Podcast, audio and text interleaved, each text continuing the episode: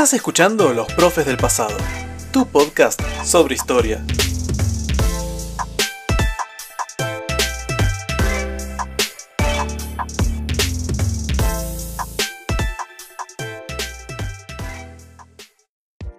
Muy buenos días amigos y amigas de la historia, ¿cómo están? Les damos la bienvenida a este décimo episodio de Los Profes del Pasado. Mi nombre es Tomás y estoy acá acompañado por mi amigo Santiago. ¿Cómo estás, Santi? Hola, Tommy, ¿cómo te va? ¿Todo bien? Todo bien acá, todo tranquilo, con ganas de grabar ya este nuevo episodio que nos trae un tema muy interesante. Sí, un tema muy interesante que capaz la gente no conoce y estaría bueno aprovecharlo, ¿no?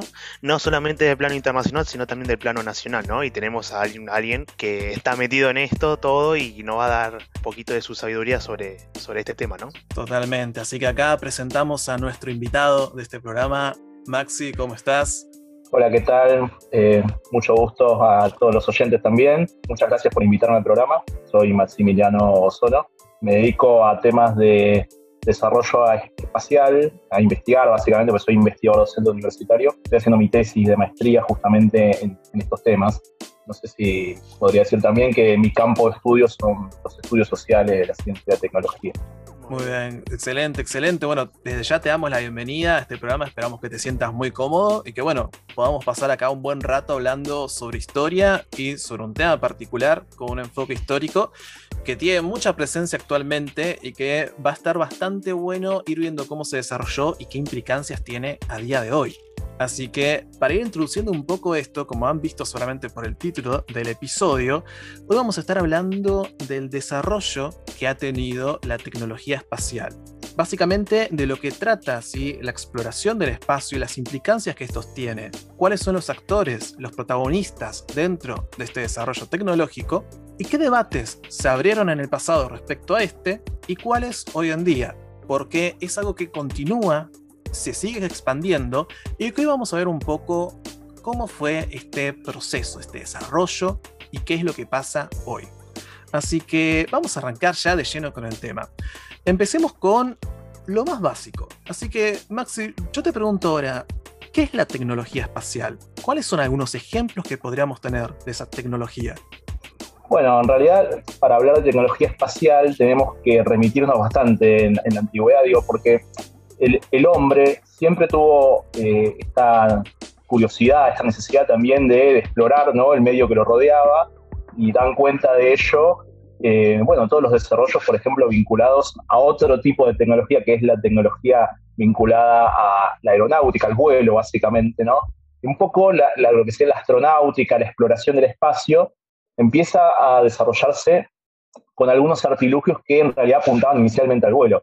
¿Por qué digo esto? Porque digo, eh, hace 3.000, 4.000 años, digo, hace 2.000 años, supongamos en la Edad Media, nadie pensaba en el espacio como pensamos ahora, digo. O sea, la idea del vacío, por ejemplo, la idea del universo, todo eso se fue gestando mucho después, digo. Cuando uno piensa en, cómo entendemos el universo ahora, uno tiene que pensar en Newton, tiene que, bueno, se te vienen a la cabeza muchos nombres, ¿no? Como Einstein también, Stephen Hawking.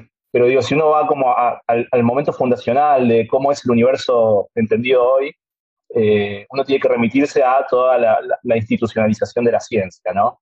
En Europa, ¿sí? con gente como Boyle, con Newton, bueno, como les decía recién, este, Copérnico también. Entonces, digo, toda esa, esa construcción de qué es el universo, que se fue gestando a lo largo de varios siglos, también suscitó la idea de, bueno, ya que hay un universo, que hay algo más allá de nuestro planeta, eh, ¿se puede ir? ¿Podemos ir? ¿Podemos mandar cosas? Bueno, ciertas tecnologías que fueron en paralelo a estas ideas fueron facilitando gradual y a lo último exponencialmente eh, lo que se terminó llamando la exploración del espacio. Ahora, la exploración del espacio, ¿no? Eh, como todo, también es una cuestión política, ¿no? que después vamos a hablar un poquito de eso, que tiene que ver con el hecho de que, eh, bueno, espacio, el acceso al espacio es, este, el acceso a un medio, ¿no? al, entorno que, que rodea al ser humano con ciertas tecnologías. Y el hecho de involucrar tecnologías y el hecho de que esas tecnologías estén en manos de distintos grupos en el mundo implica algún tipo de este, mirada política sobre ese desarrollo de tecnologías. ¿sí?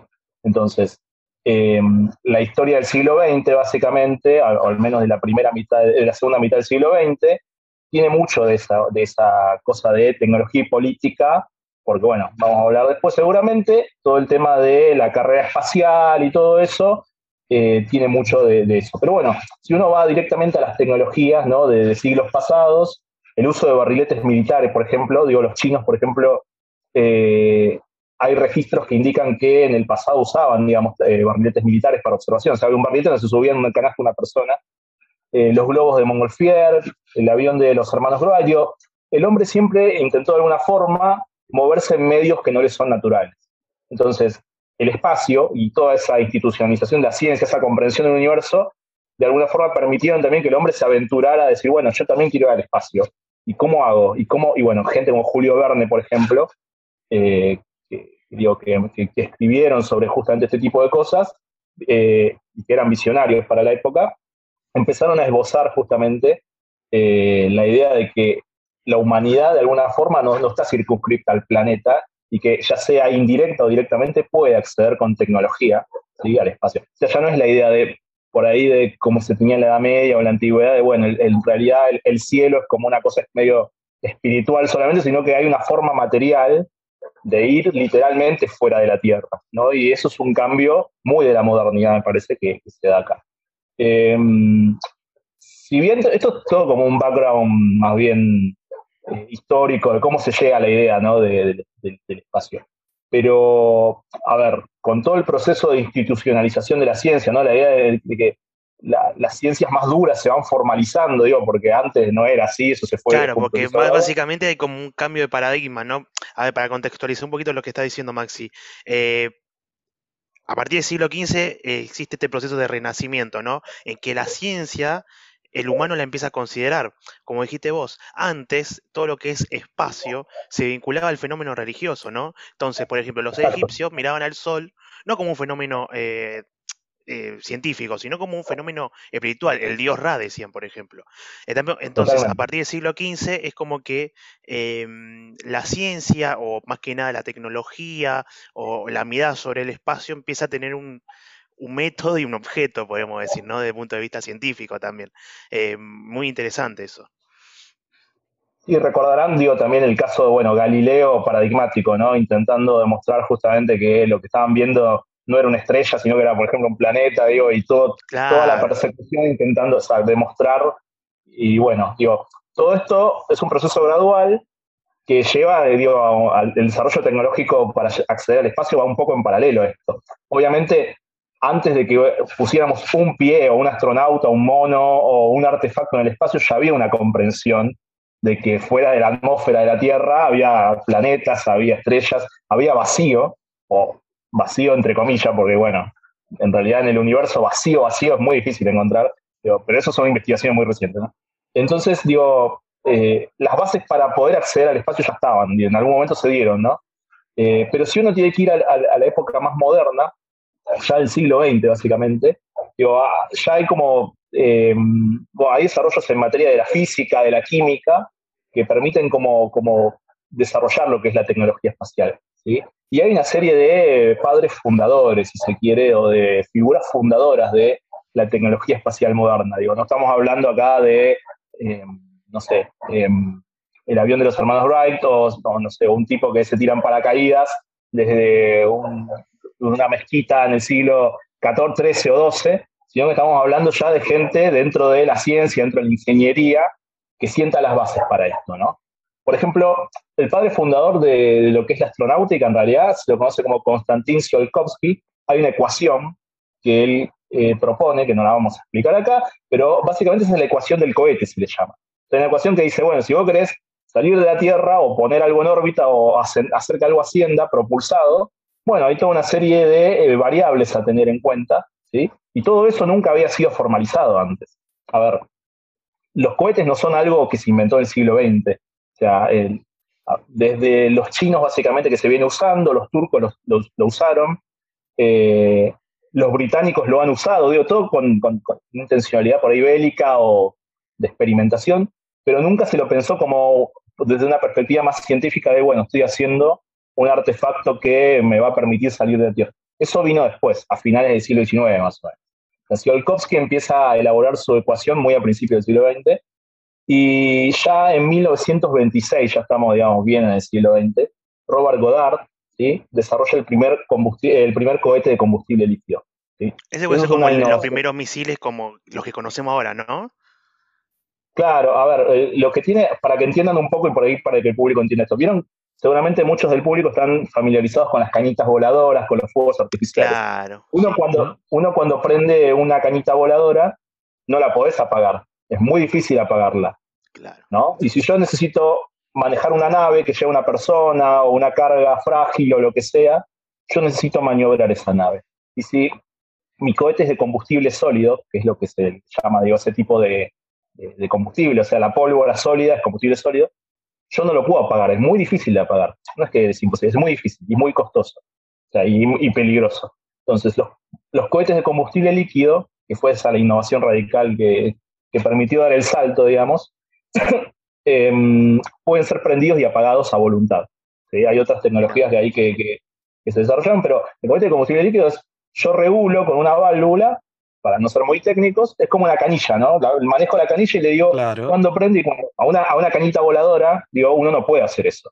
¿no? Aprendés, sale el fuego y no, no puedes taparla y después volver a prender, te quemas todo, ¿no? Pero en cambio, un cohete con un motor de combustible líquido es como una canilla. Vos le el combustible, lo prendés, lo apagás. Entonces, digo, eso fue una innovación radical y otros que sentaron las bases, como para de la tecnología espacial, como para ir rápido en eso, Werner von Braun, que fue un científico alemán, en la Alemania nazi, digamos, todo el desarrollo de la balística y de los motores de cohete estaba bastante avanzado. Es el que crea el cohete B2, ¿no? Exactamente. Eh, Werner von Braun crea el cohete B2. O sea, hay varios científicos trabajando en esto, pero bueno, él es el, como el director, el que lidera el proyecto. ¿sí? Y bueno, cuando termina la Segunda Guerra Mundial, eh, hay un, bueno, las potencias empiezan a buscar todo ese desarrollo tecnológico y bueno, eh, Werner von Braun va a Estados Unidos y termina trabajando para lo que después va a ser la NASA. Claro, hay, un aprovechamiento de las innovaciones tecnológicas nazis por parte de las, de las potencias vencedoras, ¿no? Sí, sí, totalmente, porque digo, estaban bastante avanzados en lo que es este, justamente esto, el desarrollo de motores de cohete. Obviamente, y este es uno de los temas también que da cuenta de, de la dimensión por ahí medio política, si se quiere, esto es, es tecnología dual. O sea, los cohetes alemanes no estaban destinados a llevar gente al espacio, inicialmente, ¿no? Eh, estaban destinados a bombardear Londres, ¿no? O a donde sea que los dispararan. O sea, llevaban explosivos. Pero vos podés quitar el explosivo y ponernos una cámara, poner un, algo que mida la atmósfera. Entonces, em, en Estados Unidos, digamos, este, había ese interés de, por un lado, desarrollar tecnología bélica, no continuar con el programa alemán para defensa, porque ya entran en el y por otro lado, este, bueno, el desarrollar eso y por otro lado la Unión Soviética también está interesada. Claro, pasa que acá ya después de la Segunda Guerra Mundial entramos muy poquito tiempo después en lo que es la Guerra Fría. Y ahí durante la Guerra Fría, en este, que fue básicamente, bueno, acá vamos a redirigir al oyente al episodio 3 de nuestro podcast, donde tratamos justamente sobre la Guerra Fría, pero acá se va a dar una competencia entre los Estados Unidos y la Unión Soviética, dos de los más grandes protagonistas durante la segunda mitad del siglo XX, en cuanto a diferentes aspectos, en cuanto a carrera armamentística, espionaje, y acá también la carrera espacial, ¿no? Que es como que se va a dar un gran salto en cuanto a lo que es este la presencia o la exploración del espacio, pero siempre con fines militares y también un poco ¿no? de propaganda política. Seguramente, bueno, acá vas a mencionar varios de estos, de estos adelantos, de estos, de estos este, mm, procesos ¿no? que se fueron llevando a cabo durante la carrera espacial, que este, a día de hoy son muy reconocidos. Sí, una de las cosas por ahí que, mm, estaría bueno por ahí antes mencionar es todo el desarrollo también de la tecnología eh, espacial se da gracias al desarrollo de otras tecnologías, ¿no? la electrónica, la radio. Sin eso sería muy difícil, tendríamos una cañita voladora solamente, imposible de controlar. Digo, hoy tenemos cañitas voladoras que prenden y apagan y van a donde a Marte, por ejemplo, ¿no? Y aterrizan paradas, digo, todas esas cosas. Em, hay otros senderos tecnológicos, digo, como el de la electrónica y el de la radio, que les comentaba recién. Hay algo que se llama como, se lo conoce como telemetría, la idea de que vos puedes saber qué le está pasando al cohete, ¿no? Mientras va volando. hoy parece obvio, ¿no? Saber eso, ¿no? Como decir, bueno, es obvio que si lanzas algo, debes saber qué le está pasando. pero piensen que en la década del 20, cuando la radio todavía era como que, digo, no había pasado mucho tiempo de que Marconi había hecho sus experimentos, eh, todavía era medio místico el asunto, ¿no? Todavía no se, tenía muy claro todo. Entonces es como que eso fue madurando y también permitió el desarrollo de estas tecnologías. Lo que me comentabas vos, Tomás, sobre mm, ya después de la Segunda Guerra Mundial, bueno, algo que hay que recordar ahí es que la Unión Soviética, digo, hay, como un mito de que todo nace con los alemanes, ¿no? Esta idea de, uy, capturaron Operación Paperclip, creo que se llama, si no, corríjanme, capturaron científicos alemanes y cada uno construyó versiones del cohete la Unión Soviética ¿sí? tenía un programa eh, de, desarrollo de cohetes previo, bélico. Quizás lo, escucharon, quizás no, pero en la Segunda Guerra Mundial usaban los cohetes Katyusha, entre otros desarrollos. Bueno, eran esos camiones que ponían muchos cohetes y tiraban los cohetes, bueno, o sea, los tiraban al enemigo, ¿no? A los alemanes. Eh, bueno, todo eso en realidad dijeron, bueno, pero no necesariamente van a ser así los cohetes para siempre. Y hubo una figura ahí muy importante que fue Sergei Korolev, ¿sí? que fue que empezó a surgir, eh, y es, él fue el padre del, eh, del programa espacial soviético.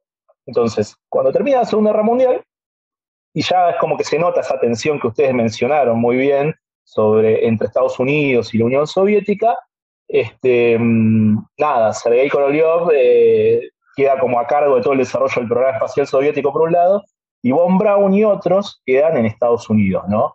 Y bueno, y ahí empieza todo el tema de la tecnología dual, ¿no? Que por un lado, como ustedes sabrán, digo, en la Unión Soviética, eh, bueno, estaba Stalin en su momento, y bueno, después estuvo Khrushchev y otros más, pero a todos les interesaba el tema militar, ¿no?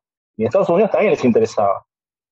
Eh, entonces, por un lado, eh, bueno, la idea de desarrollar tecnología espacial tenía esta idea de tecnología dual, ¿no? de hacer misiles balísticos que pudieran golpear al enemigo, pero también de paso hacer investigación.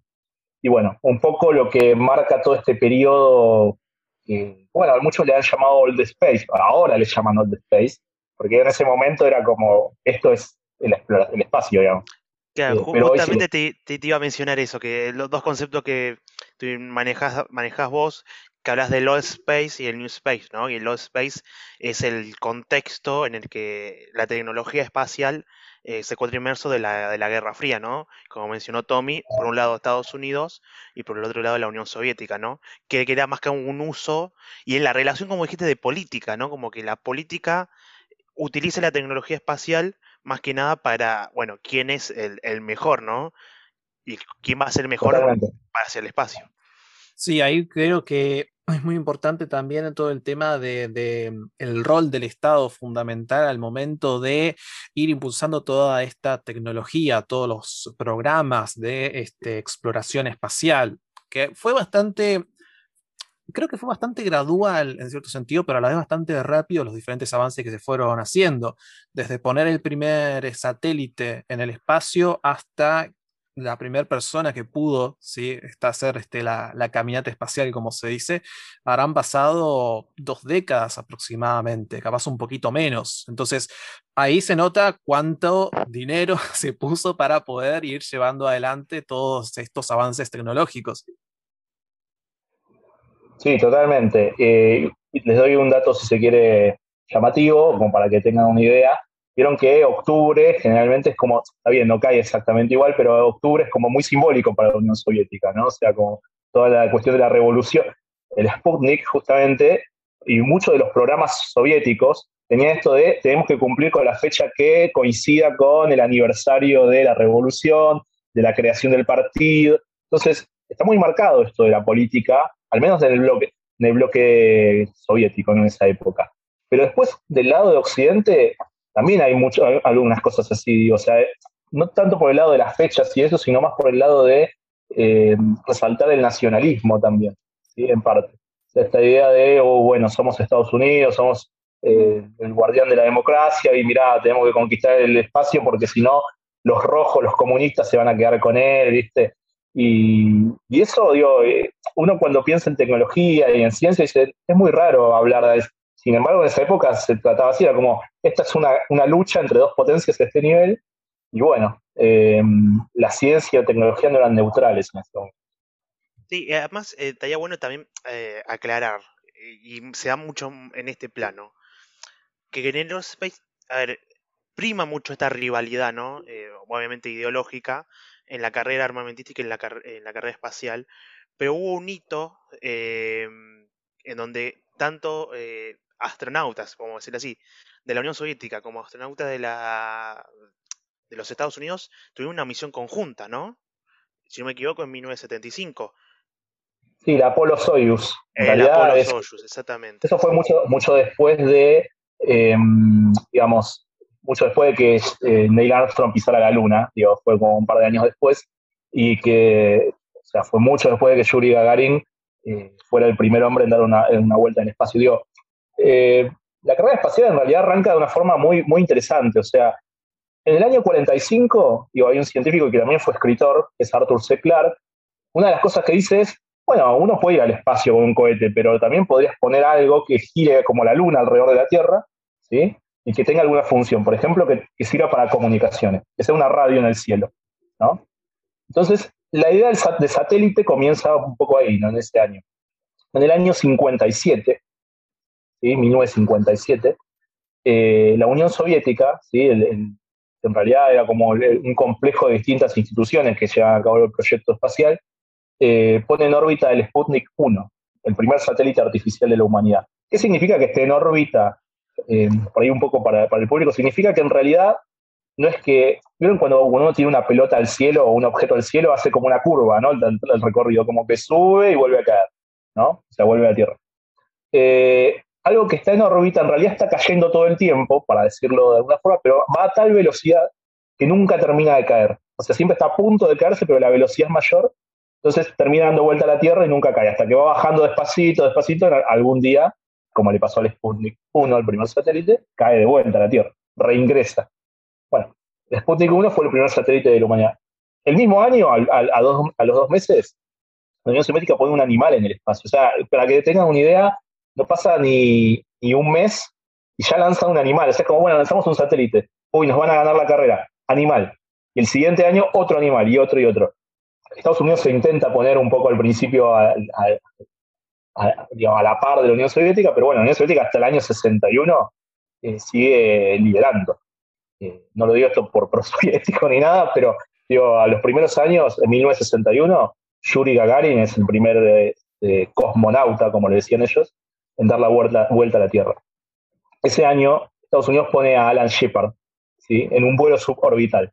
Un vuelo suborbital no es como el que hizo Yuri Gagarin, es como tirar la pelota al cielo. O sea, es como tiro, una pelota que llegó hasta el espacio, pero no logró dar vuelta a la Tierra y volvió a caer. Hace como lo que se llama una parábola. Que como la tira fuerte así y vuelve a caer. Eh, y bueno, después ambos, ambas potencias siguen ahí como haciendo desarrollos. Em, la primera caminata espacial la hacen los rusos y después Estados Unidos también hace desarrollo. En el año 69 Estados Unidos se pone a la delantera porque tenían un, a ver, tenían un programa espacial primero tenía, estaba mejor organizado, tenía más recursos y apuntaba estrictamente al tema de la Luna. Y llegar a la Luna tenía una, dimensión política. claro, además, eh, discúlpame Maxi, que llegar a la Luna y poner la bandera de Estados Unidos eh, tiene una intencionalidad. No es que se puso la bandera de, no sé, de dos manos humanas, se puso la bandera de Estados Unidos. No se puso la bandera de la Claro, claro. Exacto. Por ejemplo, exactamente. Sí, sí, digo, y mm, más allá de eso, lo que había es que, bueno, que los rusos también tenían un programa para, los soviéticos tenían un programa para, para ir al espacio, pero no, por un lado no tenía tantos recursos y por otro lado había fallado en sus primeras pruebas, con lo cual les costó un montón que, digo, seguir esa carrera y al final, bueno, Estados Unidos eh, y Werner von Braun dentro de la NASA arman el, famoso cohete Saturno V, ¿no? que es el que llevó a, los, primeros astronautas a la Luna. Y bueno, llegaron a la Luna, pese a que muchos hoy digan que no llegaron, llegaron, ¿sí? Eh, pero bueno, y ahí es como que la Unión Soviética reconoció que esa etapa de la carrera espacial estaba como, bueno, no digo perdida, pero como que se les adelantaron, digamos.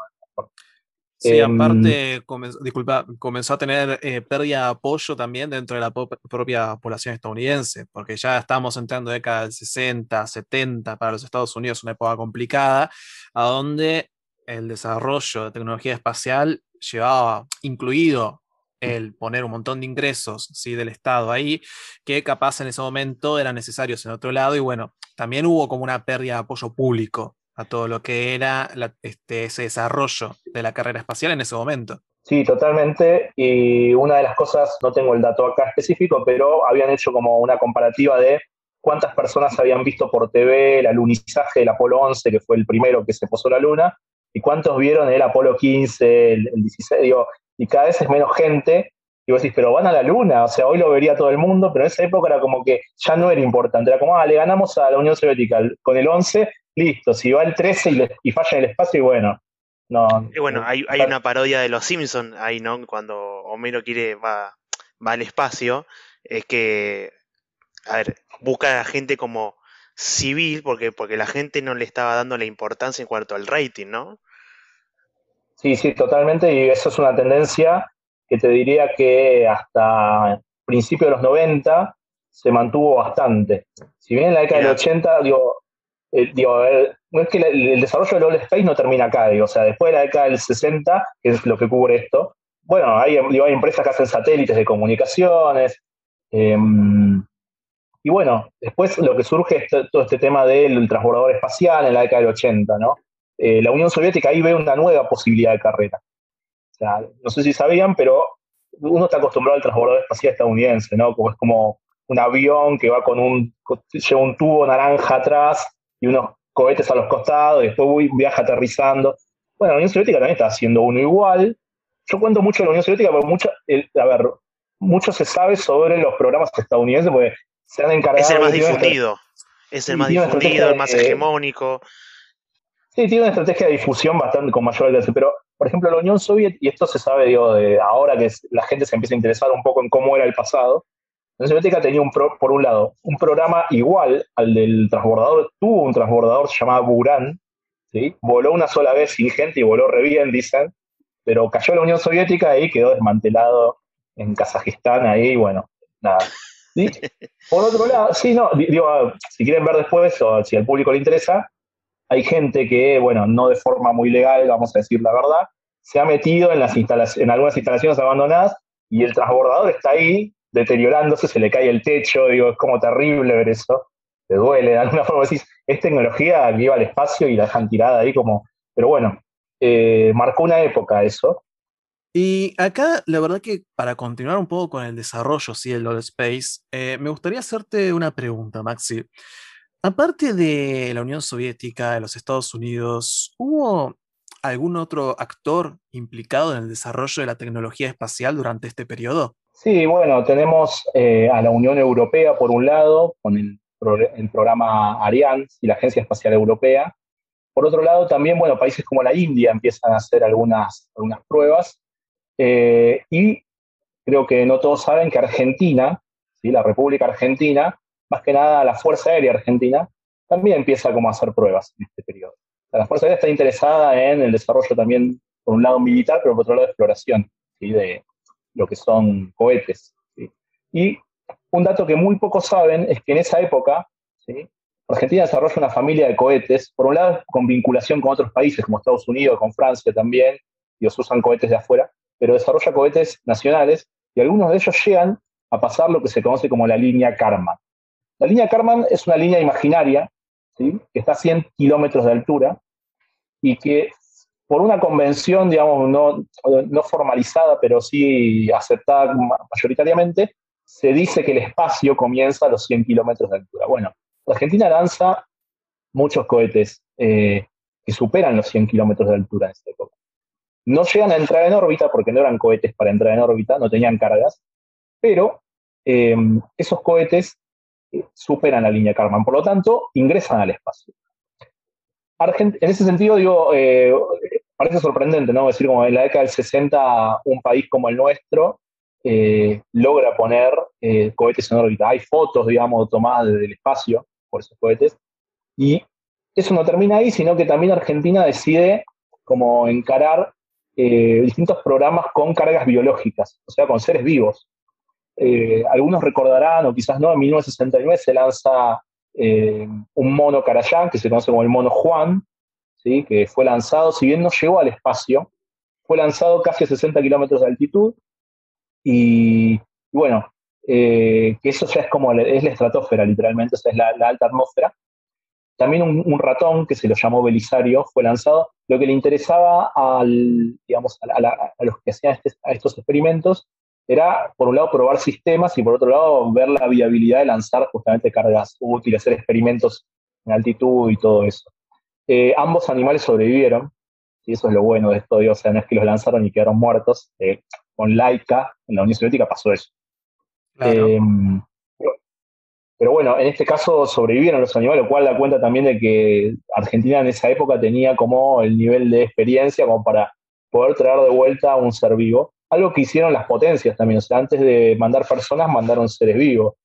Podemos discutir si está bien o está mal hoy, ¿no? Pero en ese momento, antes de mandar un ser humano, probaban con una rata, probaban con un, este, un chimpancé, etcétera, un perro.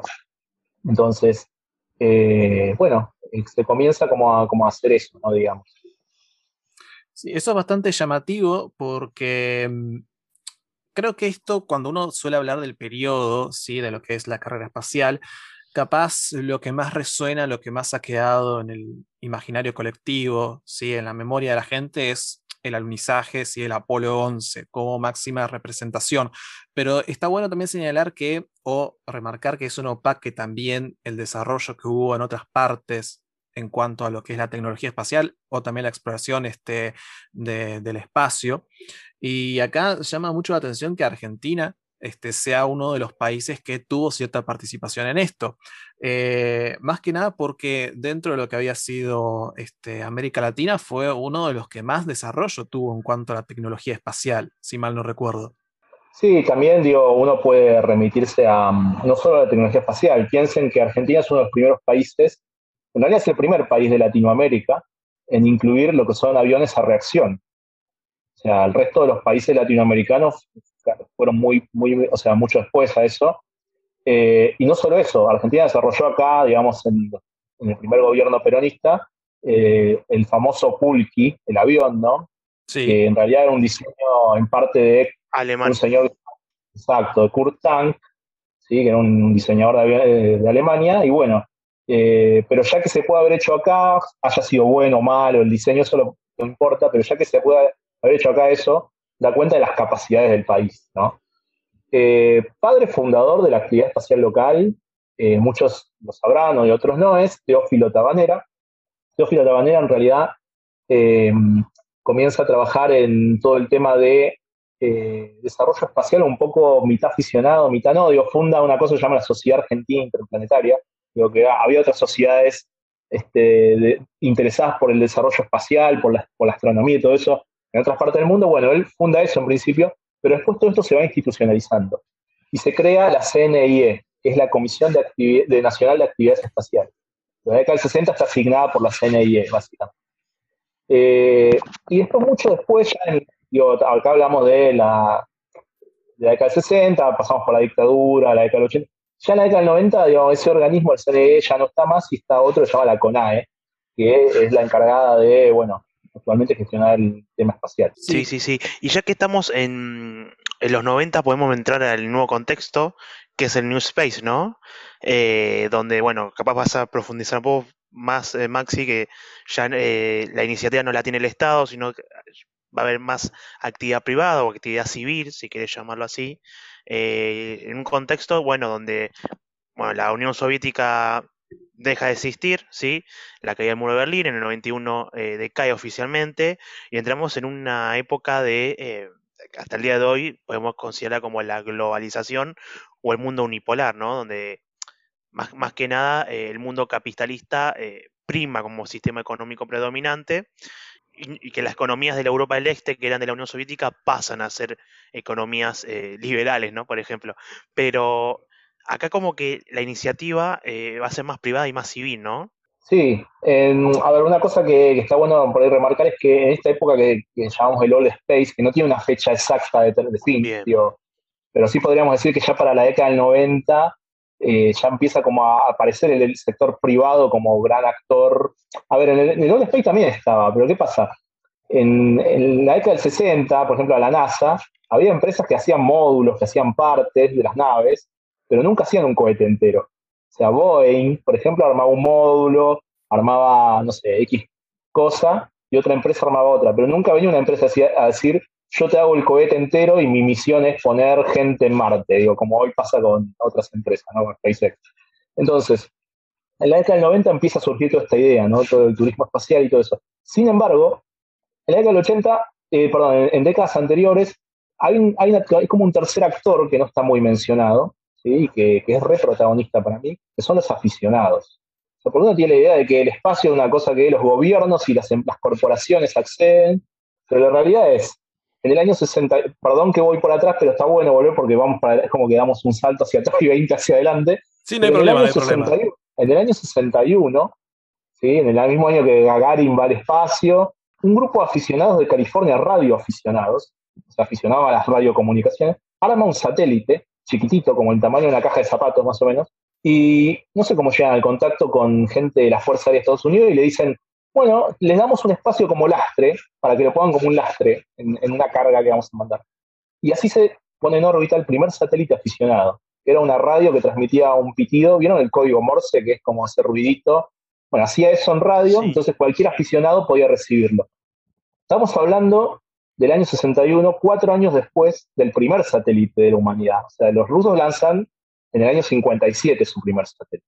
Y estamos hablando de un grupo de radioaficionados de, una, de un radio club de California que arma una caja y lo pone en órbita en el año 61, o sea, muy poco tiempo después. O sea, una de las cosas que tiene esto es que hay un proceso de institucionalización de la actividad espacial aficionada. En el año 69 se creó una organización que se llama AMSAT, que es este, básicamente la organización internacional que se encarga como de nuclear a los aficionados a las comunicaciones satelitales, la gente que labura con la radio.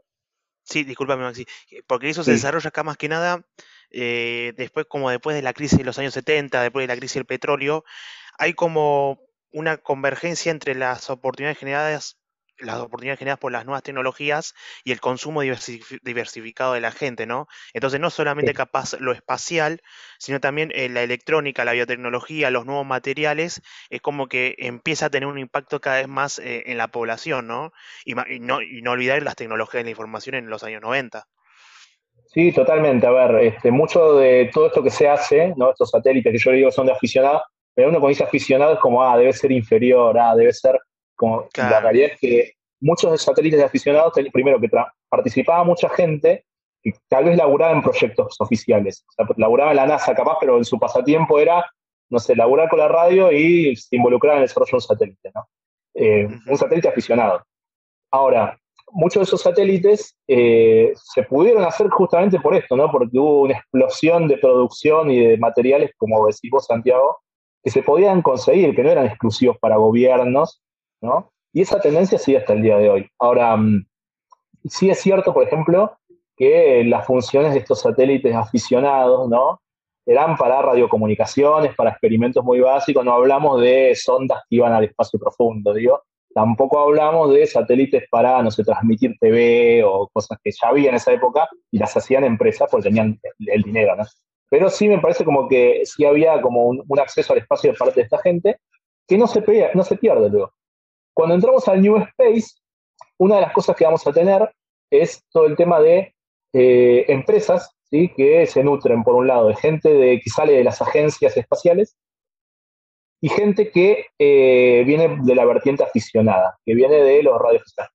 Un dato importante que no les dije, que es recontra importante, es que eh, el primer satélite hecho por argentinos, ¿sí?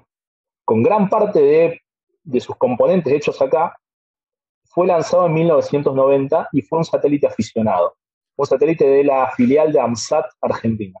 ¿Sí? Fue lanzado en enero de 1990 y anduvo como 20 años más o menos. O sea, todos decían, bueno, ¿cómo satélite 20 años.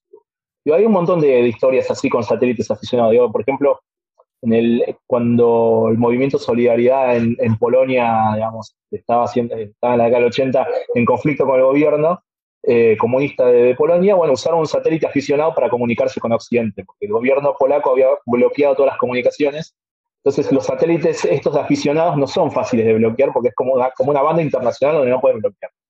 Y aparte es muy difícil de rastrear quién está usándolo.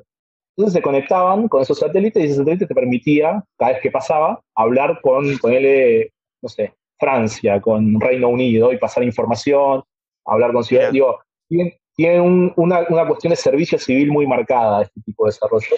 Pero, pero bueno, eso sigue después su curso y en, los 90 empieza a surgir todo esto del New Space. Te hago una consulta, Maxi. Eh, entrando en el New Space, ¿no? Ya estamos hablando de, esta época. Dijimos que la, iniciativa civil, o la predominancia va a ser más civil o, hay un mayor protagonismo. No va a ser la predominancia, pero sí hay un mayor protagonismo. ¿Cómo va a ser el rol del Estado en el New Space? ¿Desaparece, no desaparece? ¿Cómo, cómo lo ves vos en esta época? Bien, Bien, en el New Space, a ver, los programas espaciales de las agencias espaciales estatales no desaparecen.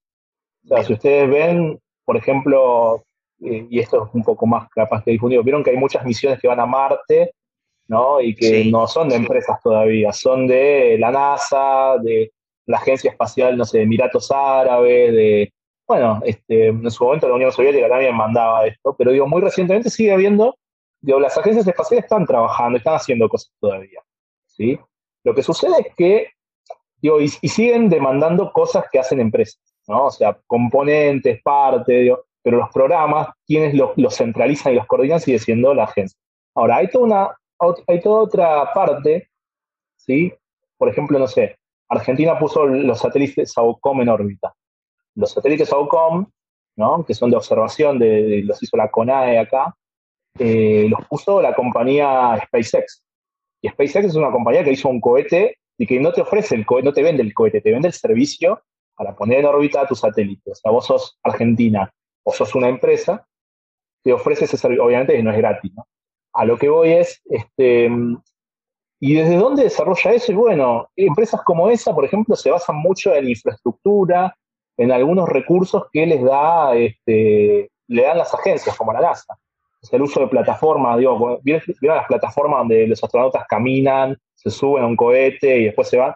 Todo eso está en algún lugar, Cabo Cañaveral, digo, todos esos lugares eh, son como lugares de donde el, lanzamiento es, este, eh, digo, ya está la infraestructura. Entonces esa infraestructura a veces no la hacen ellos y bueno, este, la, la utilizan. En otros casos sí hay desarrollo de infraestructura y en otros casos hay complementariedad con el sector público. O sea, porque estas empresas que integran todo, digamos, eso se, llama integración vertical. Se integran todo el desarrollo de un cohete y te ofrecen el servicio de eso, también te hacen una parte, ponele, o, o no sé, o, van a una licitación o una cosa así y dicen, bueno, mira, eh, viene el gobierno de Estados Unidos yo quiero en el 2026 poner una persona de vuelta en la luna, ¿no? Dice, bueno, a ver quién me, quién me ofrece el mejor paquete de las empresas privadas que se dedican a poner cosas en órbita, el mejor paquete, y se lo compro. Se le pongo la plata y lo, y lo financio. Entonces es como que por un lado venden a, un público amplio, pero también van de vuelta al Estado a venderle a, licitación, a ver, si pueden ganar. No sé si me explico. O sea, siguen sumándose al programa espacial oficial, pero también hacen su agenda. Bien, entonces eh, es como un desarrollo mixto, entonces, ¿no? Es un desarrollo civil total, podemos decir, a eso.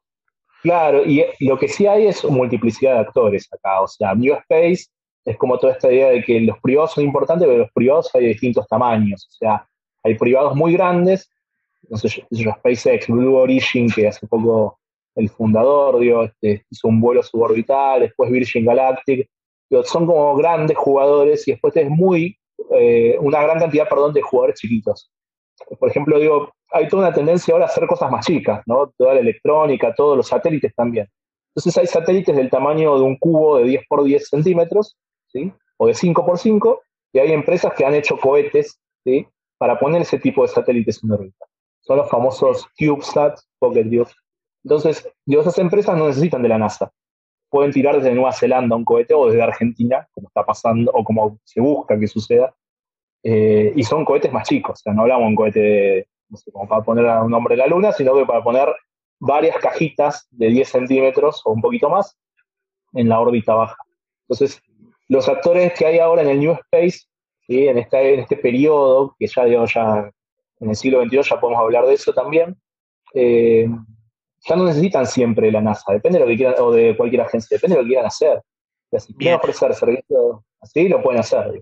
Eh, acá en Argentina, el New Space, hay empresas haciendo lo que se llaman picos satélites o satélites chiquitos que entran en, en la palma de la mano, justamente por el tema de este, uno puede medir en el campo, en cualquier lugar, información y poder transmitirla con esos satélites de forma barata, rápida. Em, bueno, eso por un lado, y por otro lado hay empresas haciendo justamente estos, lanzadores, micro lanzadores o pequeños cohetes para este tipo de satélites. hay algunas empresas, el Estado también estuvo en eso, pero no sé ahora en qué está, pero hay empresas que están trabajando en eso. Eh, acá en Argentina, digo, o sea, están haciendo cohetes, literalmente cohetes que quieren, buscan poner en órbita eh, satélites chiquitos. Y satélites chiquitos también acá. Y una consulta que yo como, eh, como país, como cerrando el tema y hacer una conclusión, porque siempre cuando hacemos los podcasts hacemos las conclusiones, te hago esta pregunta. ¿Cómo ves vos eh, un nuevo, no digo un paradigma, pero una, una nueva contextualización del punto de vista histórico, te digo, de que ¿Qué va a pasar de acá a 10, 20, 30 años? ¿Cómo va a ser esa predominancia? ¿Ya lo civil ya va a acaparar lo estatal? Eh, ¿Cuál es el próximo objetivo a nivel espacial? ¿Qué, ¿Qué visión tenés vos de eso? Bien, ¿cómo veo eso? Bueno, hay muchos debates acá, como para concluir esto. Em, por un lado, eh, con la caída de la Unión Soviética em, dio la sensación de que se había desmilitarizado el espacio, pero con el ascenso de China, que también incursiona en el ámbito espacial, eh, vuelve la militarización del espacio, vuelve la tensión, porque la tensión se da en tierra primero, ¿no? O sea, se da entre dos países y traslada ahí. Vuelve toda la tensión, ¿por qué? Porque China no trabaja, no es como Rusia, Estados Unidos ahora, que trabajan conjuntamente, a pesar de algunas tensiones, en el espacio. Eh, por ahora. China tiene como su propia agenda en eso y eso le preocupa al resto de los que están.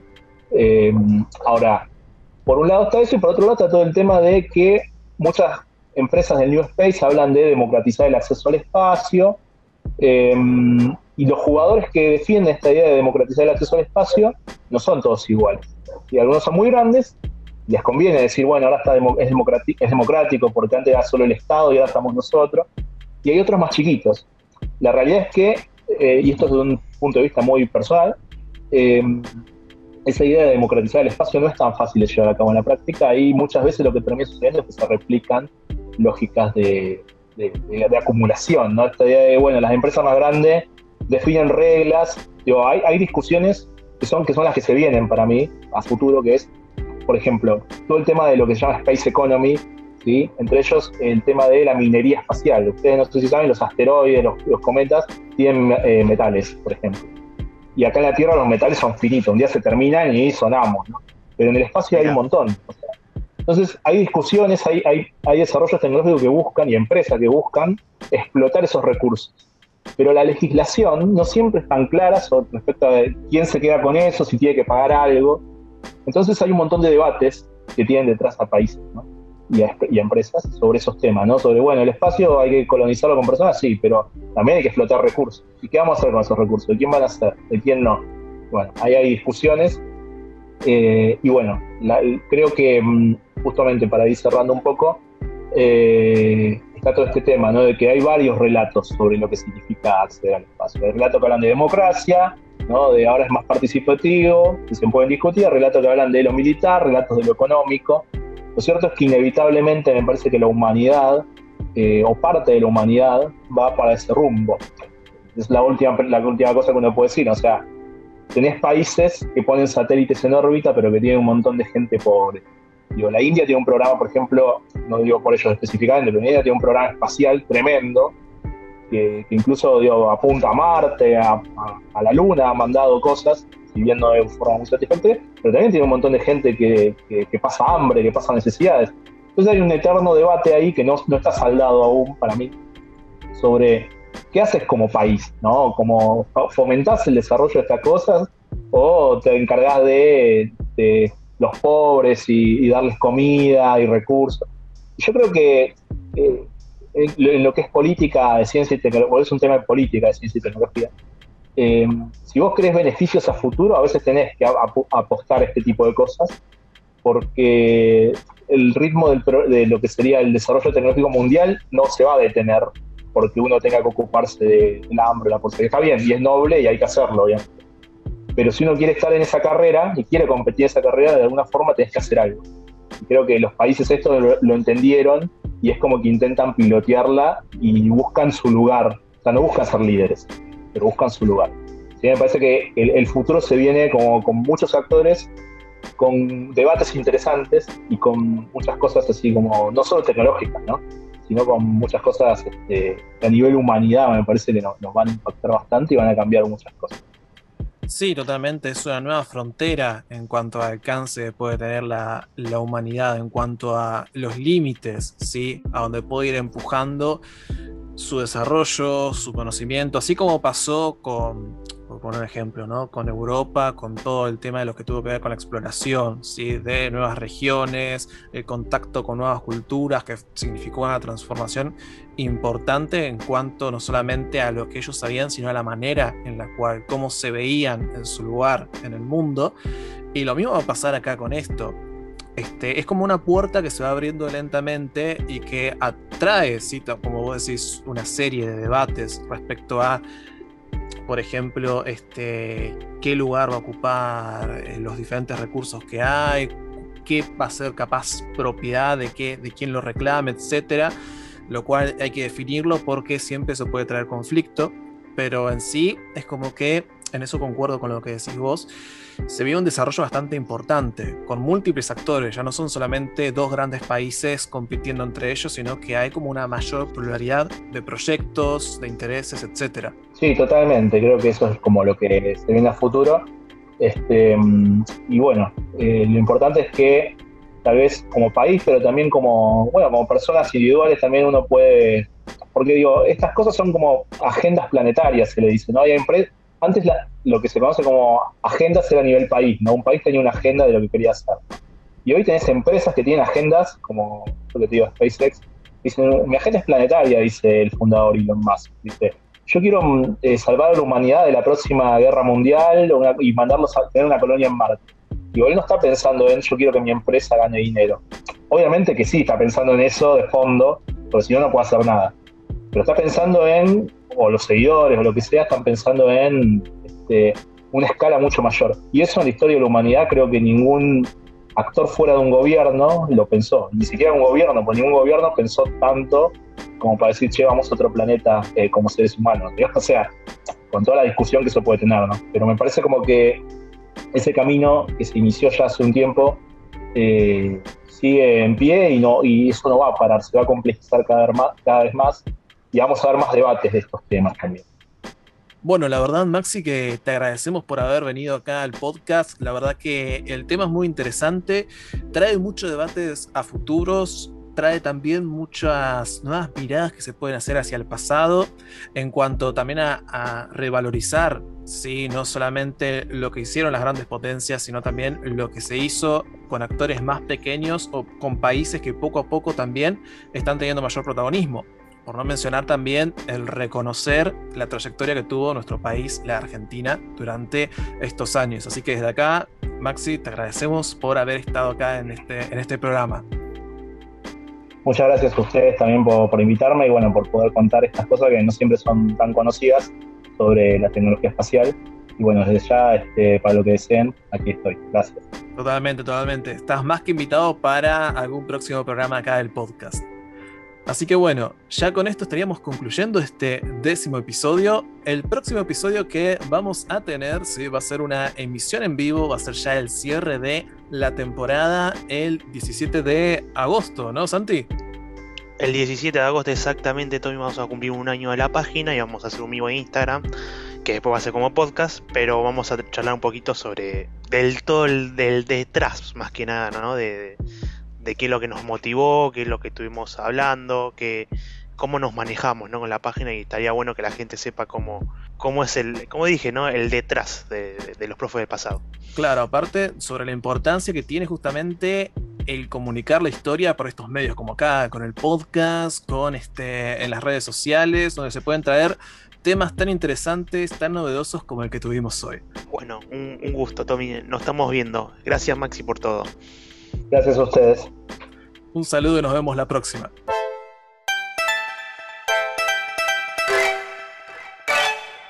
Acabas de escuchar a los profes del pasado.